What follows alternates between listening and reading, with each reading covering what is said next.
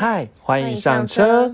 我们节目呢，让你快速入门聊车的话题。我是魏董，我是黄董。魏是伪装的魏，代表其实没有很懂，也可以对答如流。谎是说谎的谎，就算只有机车钥匙，却好像越车无数。黄董，我们今天这一集呢，要来聊一款，其实是我曾经有推荐我爸要买的车。真的？对。那这款车的那个，你节目标题也有写啊，就是 Honda Fit。那为什么今天会想要来介绍这一款车呢？其实也是因为说，大概在呃，对，在在第三季的时候，它有做了一个第四代的大改款这样子。对，那其实呢，也是这这这款车，我刚才讲说，也是当时呢，我觉得非常有情感想要介绍的车款。对，那呃，因为在改款的这一个时间了，那刚好我们节目呢，也就是。有蛮多的听众也有想要听这款车，嗯，对，那我们就来做做一个这样的介绍哦。好，那我先跟你讲，刚才不是讲说，因为我爸。就是我建议我爸买嘛，那那这怎么回事哦？其实大概就是在，反正就是大在当时啊，我爸就是想说，哎，我们因为我们家其实已就很久很就是很久以来都是，就中间有一段时间有车了，但因为后来搬家就是没有办法有停车位，所以后来我们就是有一段时间都是机车代步。然后我爸呢，可能开始觉得说，哎，想要全家人一起出去玩，那这样机车可能就没办法到比较远的地方。以前我们要出去玩还是会租车。或者是在就是在台湾里面会去买那个旅行团的行程这样子，嗯，对，那那所以呢就想说，哎，那我们想要一台车这样，然后呢在在第一个是预算的考量了，我想大部分人其实买车都是预算考量嘛。那再其实就我们回顾到前一集，就是是需要有一台车，对。对，因为全家要出去玩这样，因为需要一台车加上预算考量呢，所以这个预算呢就锁定在比较低的预算了，那大概就是在七十万以下这样子，对，然后呢我爸的要求只有一个，就是空间要好。对，那这时候呢，我当时就是其实也对车也不是很了解，但是呢，那时候看到这一款车呢，我觉得蛮帅的。对，那所以呢，就是推荐我爸。那时候其实看了一下，就是说那个车当时应该是第一代的 Fit，就是应该说台湾就第二代的 Fit，但是台湾的第一代。这样子，那这样这个这种背景，其实黄董已已经听过很多次，就是很多时候可能只有从日本先有第一代，等到第二代的时候才进台湾生产。对对对，那所以呢，当时我就推荐我爸这样。那当时其实我看两，我在看两款车哦，其实也蛮害羞，因为其实没有在看，就是觉得说推荐我爸两款车这样子，嗯 也没有真的去看。对，那一款呢就是这款 Honda Fit，那当时呢还有另外一款，你猜是什么车？不知道。好，那其实因为当时时代有一点点久远了。那另外一款呢是 Suzuki 的车哦，嗯，对，是一款叫做所谓的 Solid 这一款车，黄董你知道吗？不知道，怎么猜都猜不到这个，完全不在我的资料库里。真的 S O L I D，它其实长得超级可爱，那现在已经停产，已经很久没有再卖了。对，那它就是长也是长得方方的，看起来空间也很大这样子。对，那当时呢就是推荐，就后来我把两款都没有买。对对对，好，那这是最后，这当然这是之后的故事了。那我们接下来就来开始进入一个感谢的桥段了。出其不意。对对对，那你还记得我们上一集的时候说，我们好想要及格啊？对对，五十九个评价。然后这礼拜就突然间有三个吗？对，三个多了三个评价评分，很谢谢他们。对对对，在 Apple Park Apple Podcast 上面对。那如果按照顺序来讲的话，其实应该是在礼拜四的时候呢，有一位呃。帮你挡风的李挡风网友，他就在那个就是在他就讲说呢，第三件事情我不好意思说，因为我们节目每次节目结尾就会说第三件事情我不好，就我会讲不好意思说，对。对，然后他就说结果还是说了这样子，对，那他就帮我们五星刷起来，对对对，谢谢谢谢，对，那就是我觉得他很认真听我们讲，对，而且重点就是他听到我们最后，对，我觉得很感感动。我原本很怕，就是大家就是听到快结束就会停，就是对对对就停了，对对对，会知道我们这些就是口头禅，对对对对对，是有听到最后，对对对，谢谢谢谢谢谢，对，那希望以后我们的节目也可以为你挡风。我就知道你要接这个。老梗，真的吗？好烂！我感觉他的名字感觉起来真的是跟车有关的感觉了。挡风，我会想到挡风玻璃。对对对，好好好。好，那接下来呢？下一位网友呢是在礼拜五的时候呢，他的名字署名呢叫做三零零八车主。那这三零零八呢是什么车？黄暖菜 p o j o 对，不是要叫 Burro 对 b u r r o 对，那当然相关集数我们一样会放在节目描述栏了。对，那这个 b o r o 车主呢，他就说。黄董的声音怎么样？我不好意思你说你念一下好了，你念一下。不要，。不好意思说。好，他说黄董的声音呢有点疗愈，未懂的英文呢要再多 practice 一下，这样子。他刚讲完，你就是真的需要再练习。对对对，然后呢，他觉得呢我们非常的有这个信用，因为他因为我们答应他说会讲 b e r o 的三零对零八呢他其实。有敲碗三零零八对，那我们的确有讲到。那当然，这边也是借此呼吁了。如果你今天想要听什么车款的话，有两种方法。第一种方法是我们比较推荐的方法，就是给我们五颗星的评价，跟我们讲想要听什么样的车对，款。顺便留言，对然后我们就会看到。对，那另外一种方法呢，也是我蛮推荐的方法，就是来加追踪我们的那个 Instagram、直 IG 啦。接搜寻魏董。对，然后呢，跟我们私讯说想要听的车款。那这个方这两种方法呢，其实我们都非常推荐。对好，那接下来最后有一位网友呢，也是在礼拜五的时候，这个我真的不会念了，他的名字你怎么怎么念呢？是 Tory Penguin 吗？嗯，你知道什么意思吗？企企鹅吗？不知道什么叫做 Tory 的，嗯，嗯，可以帮我们解惑一下吗？，对。然后呢，它的标题就是 谢谢谢帮新手解惑。这句你来念了，我想听你的声音有多疗愈。啊、现在压力好大哦。内容好，节奏好，开始有购车规划，就在 Podcast 搜寻关键字，发现你们的节目，居然有快一百集可以听呢！谢谢你们持续产出，真是感恩。不，我们才感恩你。对对，哦，这么会讲话。对啊，就是留的好，很温暖，对对对，那而且不知不觉我们真的也快要一百集。对对对，那其实说真的，我们之前我之前跟我黄总来讨论说，一百集呢当做我们的第一季这样。没。错，有人有看过有人一百集才一季吗？对，那很明显就是乱分，我们的季是乱分。对，那当时就想，应该说我主主要是想说，因为我们就是也要再去寻找一些素材啦，不然的话素材会用完这样子。对，那所以呢，我们一第一百集之后呢，我们会先、哎、我们可以先预告吗？好啊，可以怎么了？不能讲就是我们的第二季嗯内容，我们有可能会想要就是好啊，找一？些品牌，然后正式的提出邀请对需求，就是找我们可以的时间去跟他们申请要上车。对。对，就用魏董跟黄董的名义去赏车了。然后其实我们可能在赏之前，我们在节目上，我们会在先在 IG 上预告说我们要打算要赏什么车。如果大家有对这款车有什么疑问，我们可以都帮忙去，可以先收集一下，，对我们就可以帮忙去一起问。对啊，就等于是带你们去赏车的感觉。对对对所以我们也可以呼吁啊，如果如果我们的听众是有车商、对车厂的话，对，也很欢迎邀请我们去赏车哦。是不是有点心虚啊？对，很心虚。对，那因为我们反正我们第二季就有这样打算，嗯所以真的会有。对嗯对嗯，那我们在第二季其实也会安排说增加多一点的访谈的内容了，不要只有是就魏董跟黄董两个人在讲话。对。对，那其实像之前呢也有考虑到，比如说去安排一些像呃跟车险有关的、啊、保险业务员对，啊，去我们原本会想说这个内容会有人要听吗？后来自己真的遇到的时候才发现，哎呦，很重要、哦，的需。要对。而且是真的有听众也有跟我们分享，有在 IG 他有跟我们就是互动，就有说他最近也遇到车祸。对对对，如果车遇到车祸的时候要怎么去处理？对，那另外呢，可能会有也会邀请一些，比如说像呃，可能是在在某车里面相关领域有一些。就是有一些经验啊、知名度啊的一些前辈，然后跟他一起聊聊车的话题，这样子。嗯，甚至如果是比如说也是首购族啊，或者是刚购入某个牌子的车，其实你如果开了一段时间，你也可以，我觉得我们也希望可以请到这些车主来分享。对对，其实我们一开始，我们你还记得我们第一位追踪我们 IG 的网友，对，他买了一台酷咖，我记得。差不多要开一年了吧？我们该来访问他了吧？Hello King，是不是？我记得你。对对对。该来了吧？对，那我们也会去针针对一些车主。那其实像之前有一位 Nick，他也有他买了那个 Focus Focus，Active，对对，那我们也会想要去哎，就再增加这些车款，跟车主来聊聊。对，那这也是我们第二季呢会增加一些互动的部分，这样子请大家期待吧。听起来蛮期待的吧？嗯，好，那我们赶快事不宜迟啊，已经讲了九分钟了，我们要拉赶快来。介绍我们的 Honda Fit。对，Honda Fit 哦，那其实这款车呢，黄总你你你你觉得你在路上你认得能够认得吗？可以吧？就是可爱可爱的、啊，那你觉得它看起来是一个大概呃大小多大的车啊？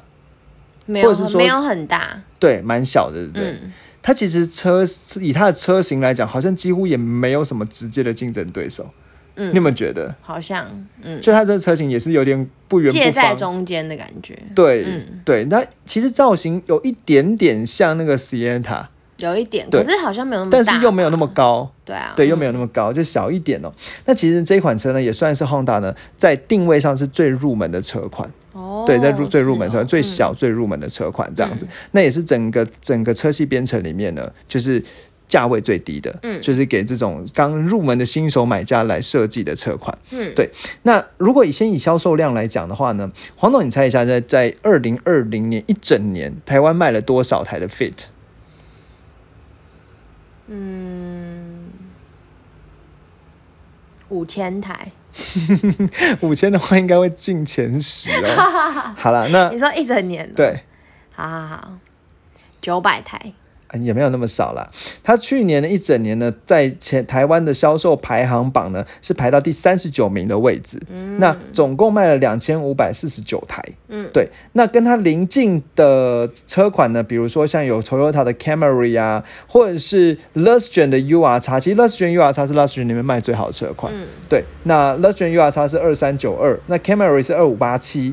对，那其实上下呢还有一些豪华品牌的车啦，比如说第三十七名呢是宾士的 A Class 二六七二，在网上呢是我们之前介绍过的 Hyundai 的。的 Venue 二七二二第三十六名，好，那往下呢，比如说有 B N W 五系列第四十一名二二零九，所以其实都是一些在路上非常常见的车款。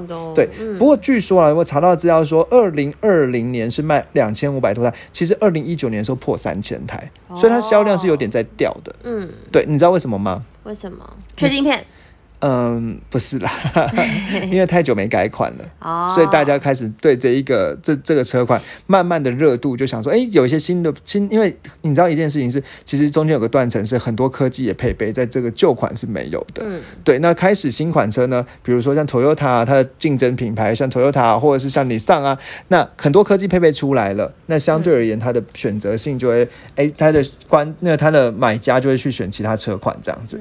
好，那再来呢，我们如果你看最近三个月的话呢，其实 Honda Fit 的在小，它算是所谓的国产小型车的定位啦。那这个小型车定位呢，其实算算目前都还算是敬陪末座、那以呃以十月来说的话呢，哦，先讲八月好了，八月呢。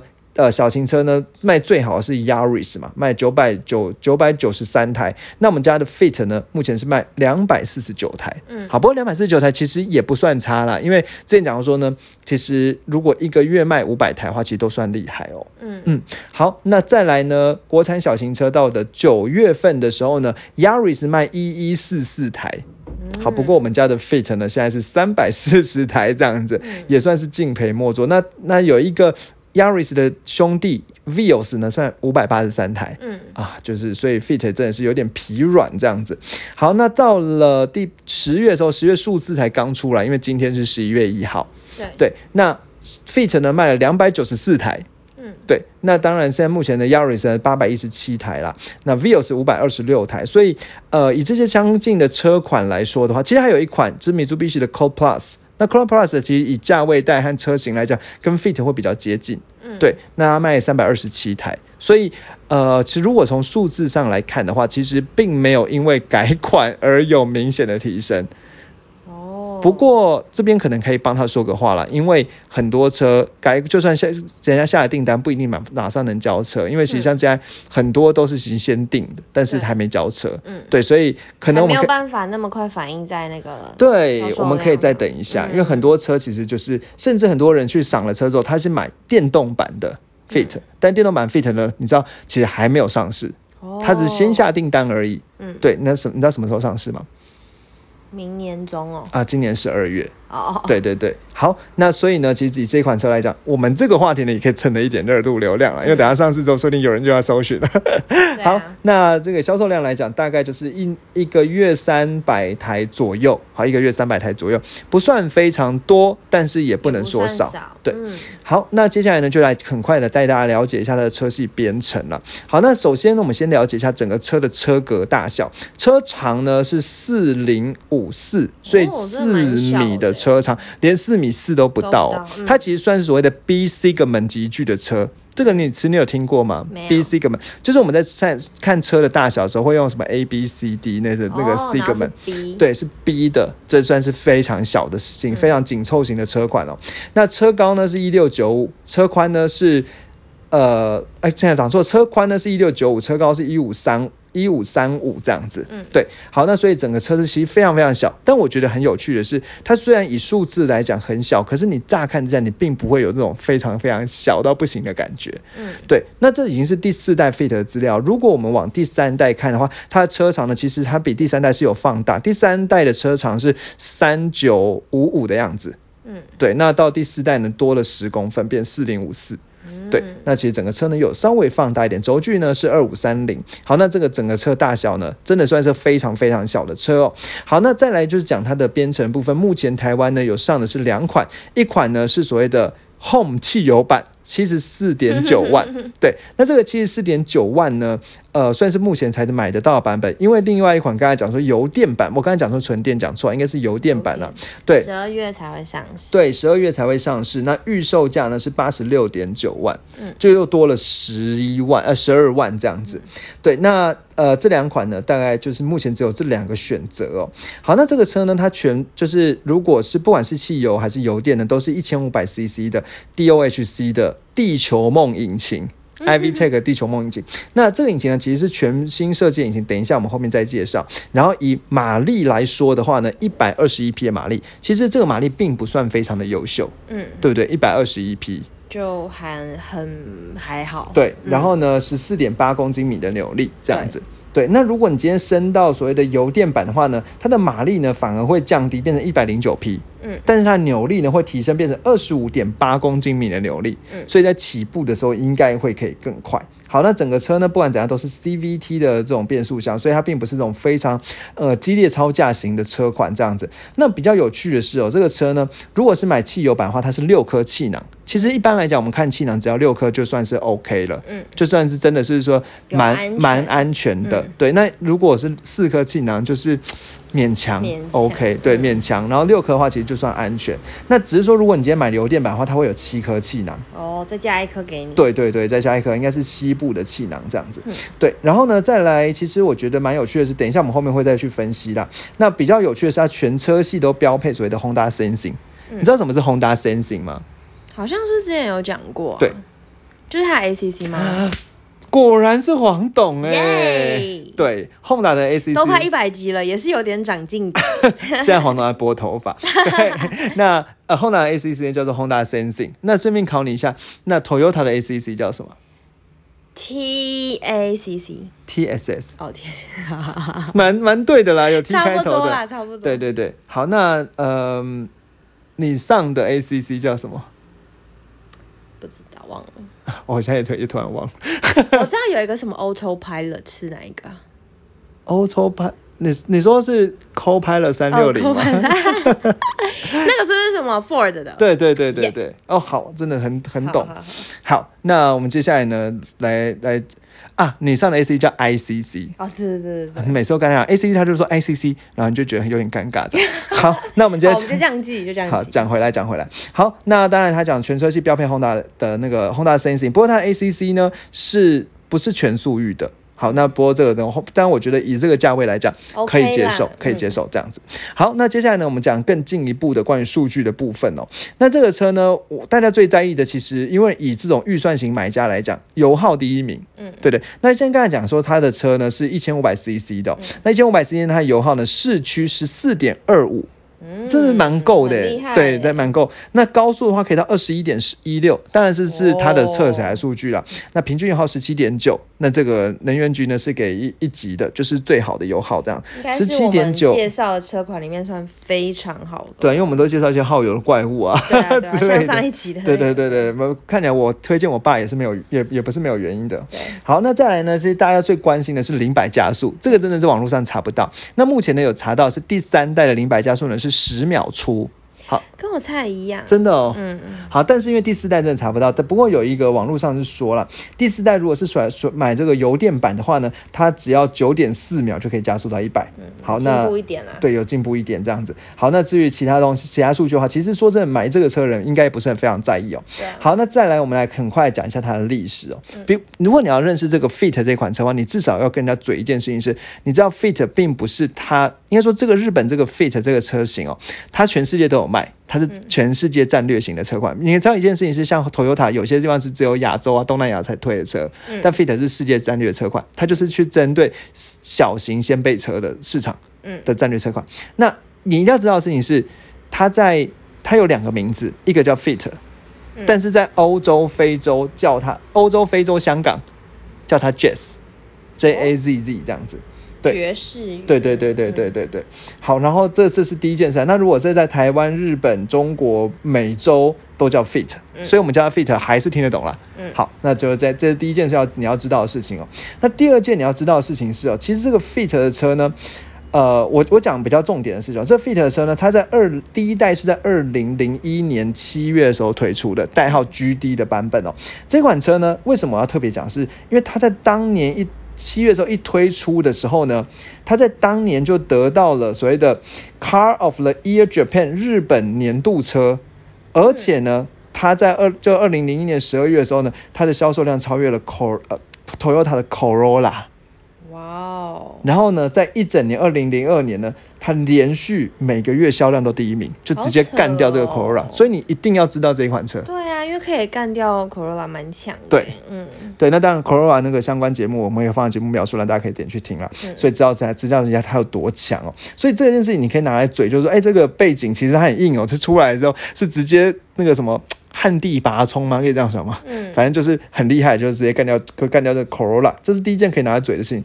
第二件事情是哦，其实这一款车哦，它当时呢有很多很多的奇奇呃奇奇怪怪的背景啦，但最简单的说的是，它其实跟 Toyota 的啊不是跟 Honda 的另外一款车叫 CT 呢，算是渊源非常深。嗯，对，那你有听过 CT 这款车吗？没有，好，那 City 这款车呢，其实是当时是日日本，就应该 Honda 针对日本、欧洲、澳洲这种市场去研发的小型掀背车。那这个车呢，在一九八一年的时候就研发出来，但是在一九九四年的时候呢，就二代生产出来之后就停产了。好，那这款车呢，City 的车呢，后来呢，它就停产之后，从从从后来在欧洲市场呢，就继续叫做所谓的 Jazz 这个名字。嗯，对，你有没有发现那个 Jazz 这个名字先被这个 City 用过？对，对，那后来呢？等到第三代的时候呢，这个 CT 的车呢，开始应该说第三代的这应该说第三一九九六年这个 CT 呢，后来呃又停掉之后呢，就变成了现在的这个 Fit。所以只等于说这个车呢，原本是 Fit CT，后来呢叫做 Fit。嗯对，那后来叫做 Fit 之后呢，它又用 Fit 的底盘呢，再去生产新的 CT。嗯，所以就这样来来去去，来来去去，我真的也不知道这个叫怎么比喻的啦。大家简单说就是剪不断理还乱的关系哦。对，那所以简单说，原原本的叫做 fit，呃，就叫做叫做 City，后来 City 呢改叫做呃 Jazz，然后 Jazz 呢就借尸还魂呢，就做出了现在的 fit。做出 fit 之后，这个底盘呢又拿去做新的 City，这 City 中间做断断断断断这样子。对，那所以呢，这两款两款车呢其实非常的相近哦。那其实这个 City 呢，在台湾二零二零年十二月的时候呢，Honda 也宣布就是停停停产停卖了，台湾的本田啦。所以呃，其实目前来讲，台湾呢是没有 CT 这款车可以买，但是可以买 Fit。但其实 CT 和 Fit 在台湾又不太一样。那 CT 呢，在台湾其实比较定位比较像是什么？比较像是便宜版的 Civic。哦，便宜版的喜美这样子，嗯对，那这样子这个背景呢，其实真的非常非常复杂。那总之呢，后来这一款新的这个 Fit，应该说后来出了这个 Fit 之后，这个 Fit 变成 Fit 变又变成一个底盘架构，这个底盘架构又去生产很多 Honda 的其他车款，又包含新的 Fit 啊、新的 CT 啊，甚至还有新的 HRV，嗯，还有一个叫做呃 Free。Free 的，好，这等一下再讲。好，那这个故事真的有点复杂，你这样听得懂吗？可以啦，好，那当时呢，其实原本 Honda 原本要出这个 Fit 的时候呢，有一个小插曲是说，它原本在瑞典的传单上面哦，都是都是已经先，它原本要叫要叫做 Fita F I T T A，嗯。原本叫 F I Fita，那 Fita 呢，就甚至在就是欧欧洲传单都已经先印了哦，就后来就发现说，Fita 呢在瑞典语里面呢是女生的那里，也太糗了吧！所以欧洲呢就全部都改叫 Jazz 好了。原来是因为这样哦，对对对对对对对，那我是没有先做调查哦。对，就是他原本代理商小册子，你们都已经叫 Fita 了。嗯然后呢，后来呢，就是呃，就是应该说叫 Fita，后来才发现说 Fita 是那里嘛，所以他就又改名叫 Fit，又改名叫 Jazz 这样子。总之就是再没有叫 Fita 的这个车款。嗯，对。那不过我觉得 Fit 这个词蛮好，因为就是很紧凑的感觉。对对对，其实我觉得取的还蛮好。那很快的回顾一下它的历史。这个历史很快讲完了，虽然说历史蛮久，最早刚才讲说二零零一年七月的时候呢，代号 GD 的这个 Fit 呢上市这样子。好，然后呢，呃，刚才讲说它其实呃就是马上去取代 Corolla 的这个在日本的排行榜。那我觉得特别能够讲的事情是哦，在前面十年里面呢，全世界总共就是二零零一到二零一零年这十年里，全世界总共卖了三百五十万辆的 Fit。其实销售量真的还蛮可怕的，上百万辆都很厉害嘛，对不对？好，然后呢，到了二零零七年呢十月呢，发布了第二代代号 G 一的 Fit。那其实这个二零零七年发布的 G 一的 Fit，但圆弧形呃，我觉得可能。看起来是更利落一点了，因为它上面有一些那个折线这样。那这也是台湾引进的第一代的 Fit，在二零零八年十月的时候，呃，台湾本田的引进的 Fit 这样子变变成国产车了。那看起来就是呃更，我觉得是看起来更有运动感这样子。好，那再来呢，到了二零一四年九月的时候，代号 GK 呢，这是第三代的 Fit。其实老实讲，我觉得第二代跟第三代呢差看起来没有太大外观上的差别。嗯，对。那第三代呢，就是。主要差别在在前面的那个水箱护罩呢，第二代水箱护罩是很密的格纹，那第三代呢，它就是有变那个 Honda 的家族化的那种两条的那个气坝的感觉。嗯，对。那第三代其实差，我觉得差比较差在它结构上了，它是全车呢有百分之二十七呢采用高刚度的这个七百八十 MPa 的这个钢材，那就该加强了之前的。呃，之前被人家诟病那个车像铝罐一样太脆弱啊的问题，这样子。对，那另外呢，其实它比较大的就是刚才讲都在内部了。那另外其实它就发展出来这个所谓的 Fit 的这个平台。那这个 Fit 平台呢，就开发了很多其他 Honda 的车。那这个 Fit 平台呢，其实最特别的地方就是它后后悬吊呢改用所谓的扭力梁的设计。原本是用防倾杆，那防倾杆呢，它占花有占比较大大的面积，那用扭力梁可以缩小面积这样子。好，那总之呢，后来就用这个架构呢去生产。产出了 Honda 的 CT 呀，Honda 的 HRV 呀，Honda 的那个 Civic 的 Hatchback，然后 Civic 先背车这些车都共享这个所谓的第三代的架构。好，那大概讲到这个，黄董已经要要昏倒了这样子。那其实我觉得还有一一个是 Honda 一个叫做 Freed 的车，F R E E D。为什么特别提这一款车？因为这款车台湾没有。但你还记得我之前我们之前在那个 Toyota 的 Sienna 的时候讲说，Sienna 的竞争真的直接竞争对手是 Freed。好像有讲，就是一款 Honda 的车这样子，对，那台湾没有哦。好，那这个第三代呢，其实以动力规格来讲，其实跟我们的第现在第四代呢差不了多少。马力呢，最大马力是一百二十匹，最大扭力是十四点八公斤米的扭力。那呃，其他东西我觉得没有特别需要讲，只是说价钱呢便宜了一些。那个时候当时的定价是六十八点九万，嗯，你还记得现在多少？七四点九，对。对，所以呢，现在贵了六万块这样子。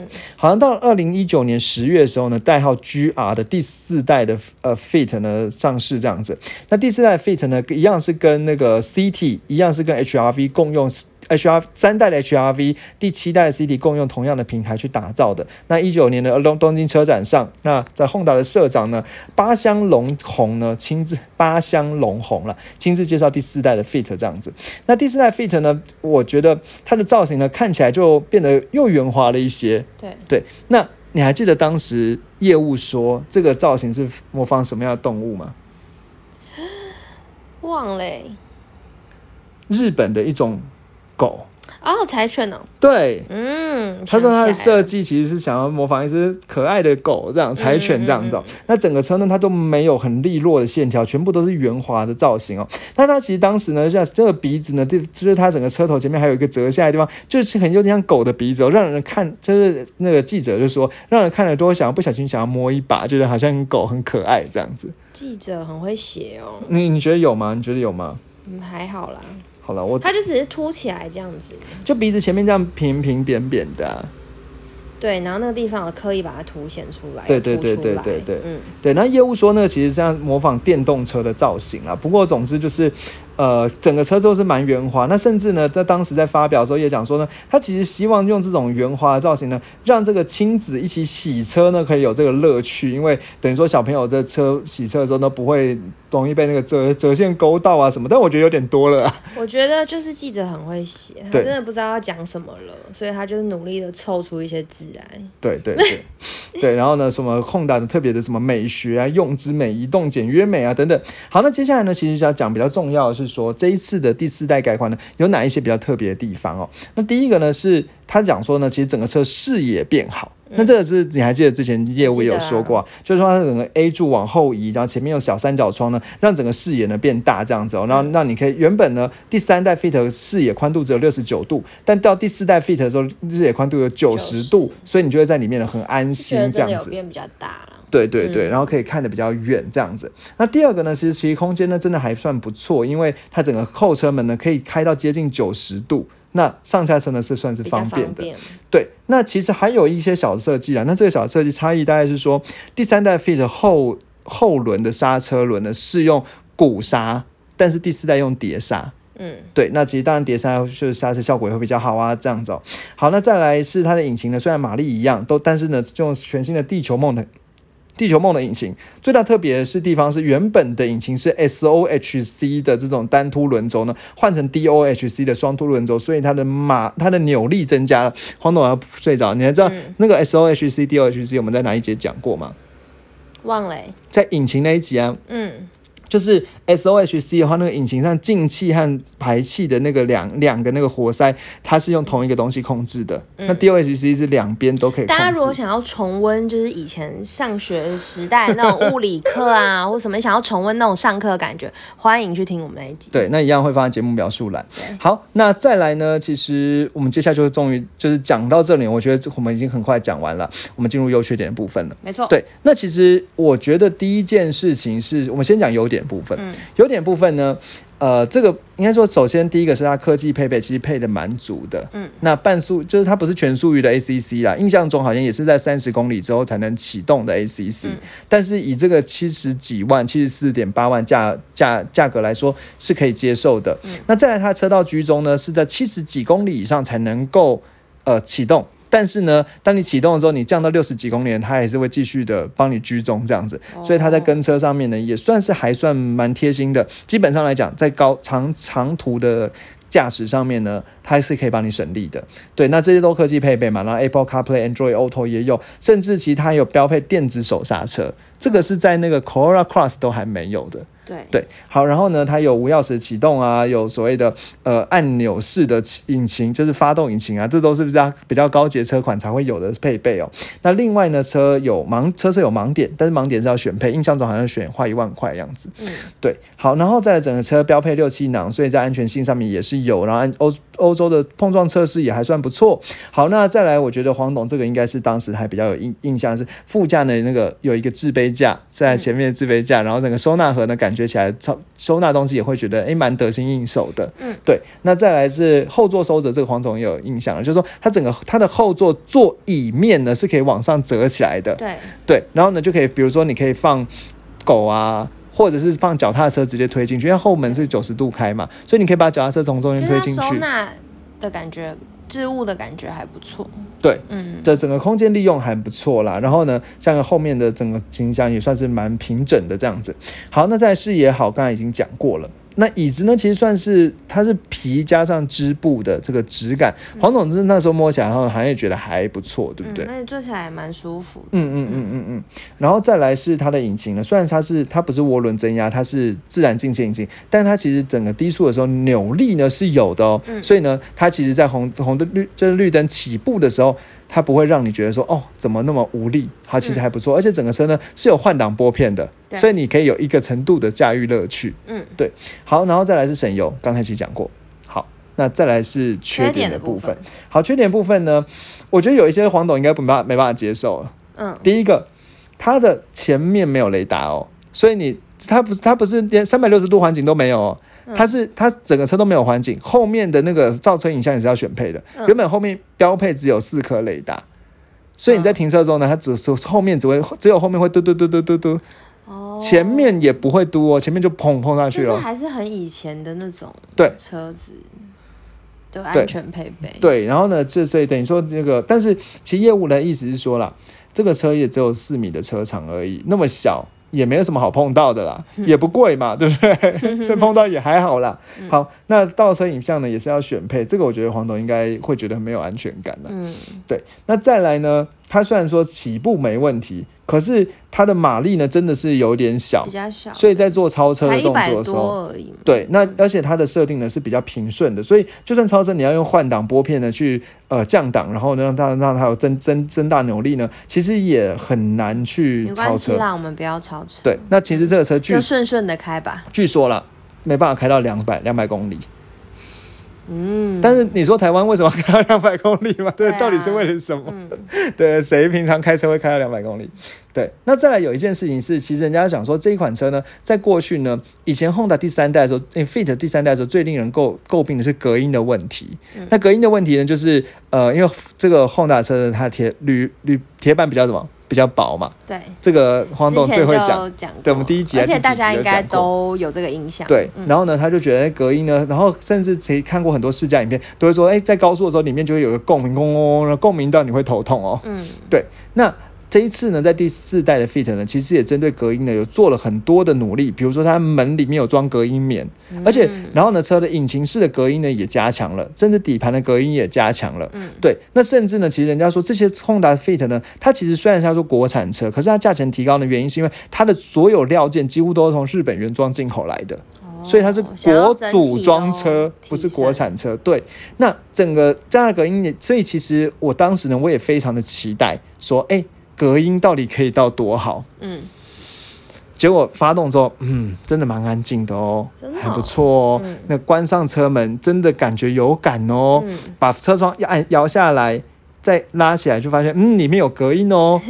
哎、真的好像不错哦。结果开在路上的时候，底盘传来的声音真的还算大。哦哦，对，那我觉得这件事情当然是有有比较才会有差异嘛，因为其实说真的，呃，如果是跟前一代、第三代的比，也许其实真的还好，嗯对。但是应该说，也许应该是有真的有改进很多，因为网络上很多试车都说它隔音真的变好了。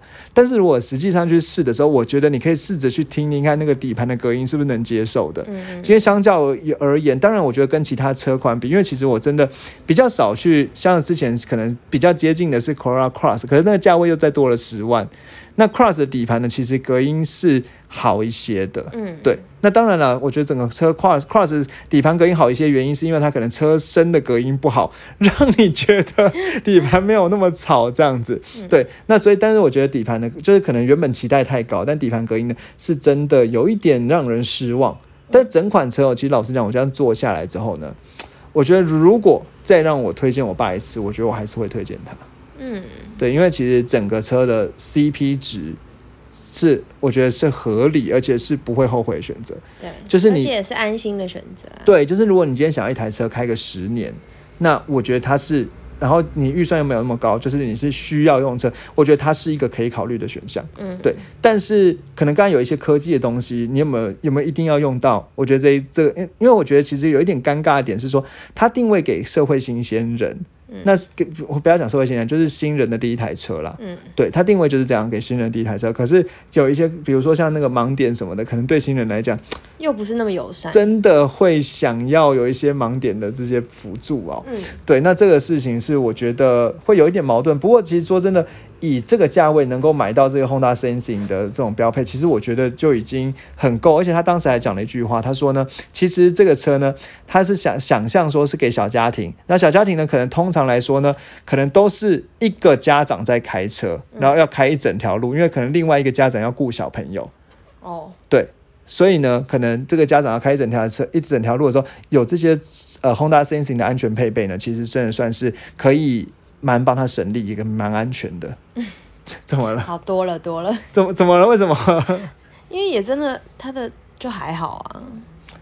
是没有到全速域啦，但是嗯该有的是有一些啦，对不对？嗯？嗯对，那当然，我觉得可能这个东西之后可以透过系统升级，嗯对，但是基本上硬体呢，我觉得整个硬体算是诚意蛮到蛮蛮到的。那这是我对他的结论我觉得。要看整体啦。对嗯对，好，那我们今天呢节目呢就到这里。嗯，最后有三件事情跟大家讲。第一件事情呢是我们有出赖的贴图了，没可以搜寻，可以到赖在赖对，搜寻搜寻未懂车，未懂车，或者是点节目下方描述栏可以找到我们贴图。嗯对，那当然你用这个贴图呢，可以贴在停开车的时候可以用贴图，标打字，可以更安全。对 对，那第二件事情呢，其实就是我们有 IG 啦，可以搜寻一下魏总车，找到我们 IG，然后跟我们互动。目前呢，其实还差一位，嗯你知道就怎么样了吗？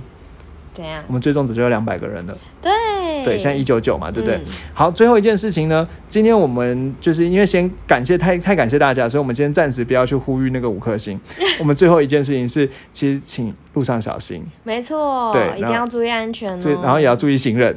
没错。对，好，那我们今天就到这里，好的，好谢谢大家，拜拜拜